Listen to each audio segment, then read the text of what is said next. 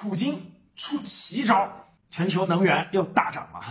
就在昨天，那俄罗斯普京啊明确说了，对于对俄罗斯不友好的国家啊，想买我们的天然气能源，必须用卢布结算。哇，消息一出啊，两个变化：第一个，卢布大涨；第二个，欧洲的天然气暴涨了百分之三十多。那大家想一想啊，这招其实真的很绝。你西方不是制裁我们，对不对？各种金融制裁，各种制裁，对不对？不，我我无法获得美元，我无法获得欧元了，对不对？那怎么办呢？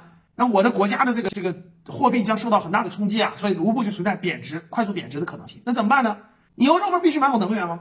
那你必须用卢布支付。那大家想想，你要用卢布支付的话，那你手里一定要有卢布啊，你没有卢布不行啊，啊，所以逼着你就必须去换卢布，对卢布的就有支撑了呀，卢布的价值就有支撑了，所以俄罗斯货币卢布的价值就快速拉升。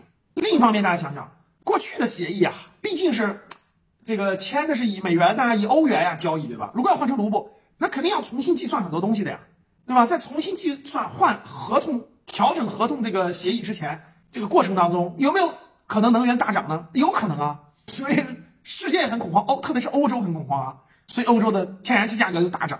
其实呢，这招可以说是俄罗斯反制西方制裁的一个很有效的一招。你要不就别买我的，你买我的能源你就必须用我的货币啊，逼着你这个我的货币的价值重估啊啊！这招可以说是一个奇招，双方对垒啊，各位啊，西方跟俄罗斯这个对垒还在推进当中，对吧？俄乌冲突还在进行当中，这个对垒还在过程当中，你出招我拆招，你拆招我出招。精彩纷呈，对我们也有非常大的借鉴意义啊！你看懂了吗？